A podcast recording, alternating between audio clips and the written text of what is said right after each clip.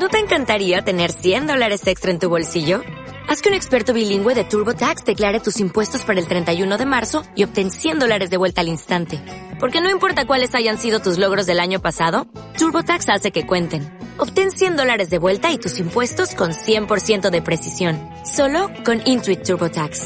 Debes declarar para el 31 de marzo. Crédito solo aplicable al costo de la presentación federal con TurboTax Full Service. Oferta sujeta a cambios o cancelación en cualquier momento. El confín del mundo. Capítulo 2. Gracias por el convite. Gerald relamió la cuchara de hueso y la colocó en el cuenco vacío. Miles de gracias, señor. Y ahora, si permitís, vayamos al asunto. Va, venga. se mostró de acuerdo Tapadera. ¿Qué, Dun? Dun, el anciano de la posada de abajo, un enorme hombre de lúgubre mirada, inclinó la cabeza a las mozas. Estas, a toda prisa, recogieron de la mesa la vajilla y dejaron la sala del concejo, para evidente tristeza de Jasquier, el cual desde el principio del banquete les había mostrado sus blancos dientes y les había empujado a soltar risitas a base de bromas bastante vulgares. Escucho entonces, dijo Gerald, mirando por la ventana desde la que le llegaba el golpetear del hacha y el sonido de la sierra. En el exterior se estaba haciendo algo con madera, un fuerte olor a resina llegaba hasta la isba. Decidme, ¿en qué os puedo ayudar? Tapadera miró a Dun. El viejo colono asintió, carraspeó. Va. Esto es así, dijo. Hay acá una cierta aza. Gerald dio un puntapié por debajo de la mesa a Jasquier, el cual se disponía ya a soltar un comentario malintencionado. Aza continuaba Dun.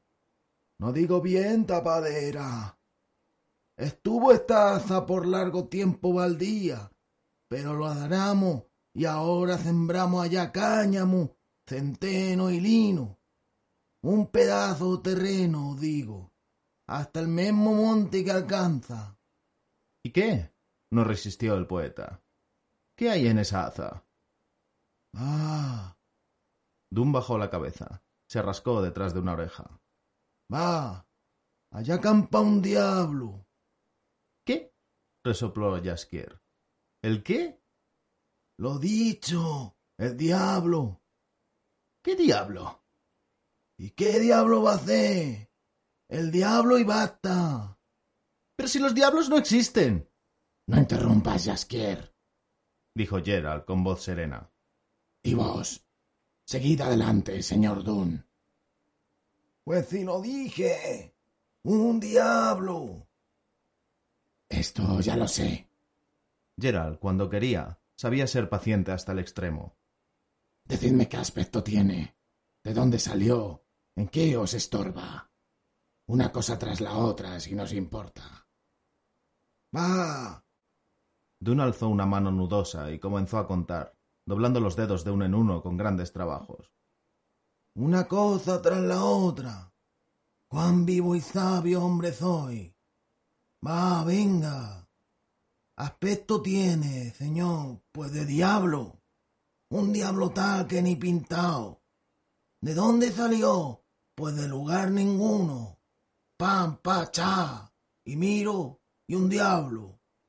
Y estorbar lo que es lo cierto es que no mucho. Y hay veces que hasta ayuda. ¿Ayuda? Se rió Jasquier mientras intentaba sacar una mosca de la cerveza. ¿El diablo? No interrumpas, Jasquier. Seguid, señor Dunn. ¿En qué forma os ayuda ese, como decís? ¡Diablo! repitió con énfasis el aldeano. Ah, ayuda de tal modo. Estercola el campo, remueve el terreno, mata a los topos, asusta a los pájaros, vela por los nabos y los rabanillos. Ah, y las hojillas que se resecan se come de las coles. Pero por cierto que también la col entera se come. No es que se embuche otra cosa. Así este diablo. Y es que se rió de nuevo después de lo cual chasqueó los dedos y disparó la mosca bañada en cerveza hacia el gato que dormía junto al hogar El gato abrió un ojo y miró al bardo con reproche. En cualquier caso, habló con tranquilidad el brujo. ¿Estaríais dispuestos a pagarme para liberaros de ese diablo? ¿O no?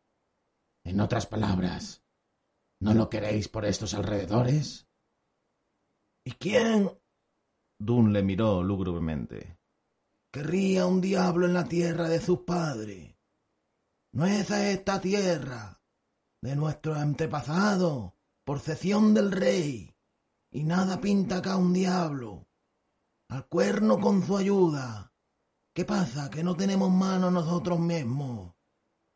Y no de diablo, señor brujo, sino de malevada bestia tienen la cabeza tales, con perdón mierda, que no se puede aguantar. No sabe por la mañana lo que le vendrá a la cabeza por la noche. Y allá, señores, que ensucia el pozo, y acá que corra una moza, la asusta, la amenaza que la va a encular. Roba, señores, los avíos de la casa y de la cosecha. Destruye, rompe, importuna, mete el morro en el dique, patea en los bajos como un castor o un hurón cualquiera. El agua de un estanque se escurrió del todo y las carpas se murieron. En el hórreo quemó unos escobeños. El puta hizo ceniza la mies toda. Entiendo, le cortó Gerald. Veo entonces que sí que estorba. No, agitó la cabeza Dun. No estorba. Diablura hace no más. Jaskier se volvió hacia la ventana, ahogando las risas. El brujo callaba. ¿Ya qué más plática? Dijo el hasta entonces silencioso tapadera. Vos sois brujo, ¿no? Pues entonces metéislo en cintura que este diablo. Buscabais faena en Posada arriba, yo lo mismo lo oí. Pues acá tenéis faena. Os pagaremos lo preciso, pero guardaos. No querríamos que matarais al diablo. Eso sí que no. El brujo alzó la cabeza y mostró una sonrisa siniestra. Interesante, dijo. Aún diría más. Muy habitual. ¿Qué? Dun arrugó el rostro.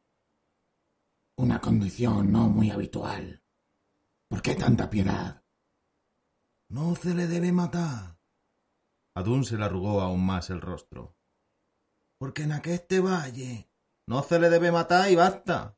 le interrumpió Tapadera. Agarráislo solo, señor, o bien echáislo al quinto cuerno, y no os quejaréis de la paga. El brujo callaba sin dejar de sonreírse. ¿Aceptáis el trato? preguntó Odun. Primero me gustaría echar un vistazo a ese vuestro diablo. Los aldeanos se miraron el uno al otro. Vuestro derecho, dijo Tapadera después de lo que se levantó. Y vuestra voluntad. Por todos los alrededores andurré al diablo a las noches, pero de día suele estar allá por los cañalaverales, o entre los sauces viejos, en el pantano. A voluntad podréis verlo allá. No os vamos a urgir. Si queréis descansar, descansáis tan largo como queráis. Ni comodidades ni viando ahorraremos. Tal y como es el derecho del huésped. Por los dioses. Gerald. Jaskier se levantó del escabel. Contempló a los aldeanos que se alejaban de la casa. No entiendo nada. No ha pasado ni un día desde que hablábamos de monstruos imaginarios. Y tú de pronto te contratas para cazar diablos. Y que justo los diablos son invenciones, criaturas míticas, lo sabe todo el mundo, descontando por lo que veo a algunos aldeanos analfabetos. ¿Qué significa este inesperado entusiasmo tuyo? Apuesto, como te conozco un poco, a que no te rebajaste a solucionarnos de este modo alojamiento, manutención y lavado de ropa. Por supuesto. se enfadó Gerald. Parece que ya me conoces un poco, payador. En tal caso, no lo entiendo. ¿Y qué hay que entender aquí? ¡No existe el diablo! gritó el poeta, sacando definitivamente al gato de su sueño. ¡No hay! Los diablos no existen, diablos. Cierto, se sonrió Gerald. Pero yo, Jaskier, nunca pude resistir la tentación de ver algo que no existe.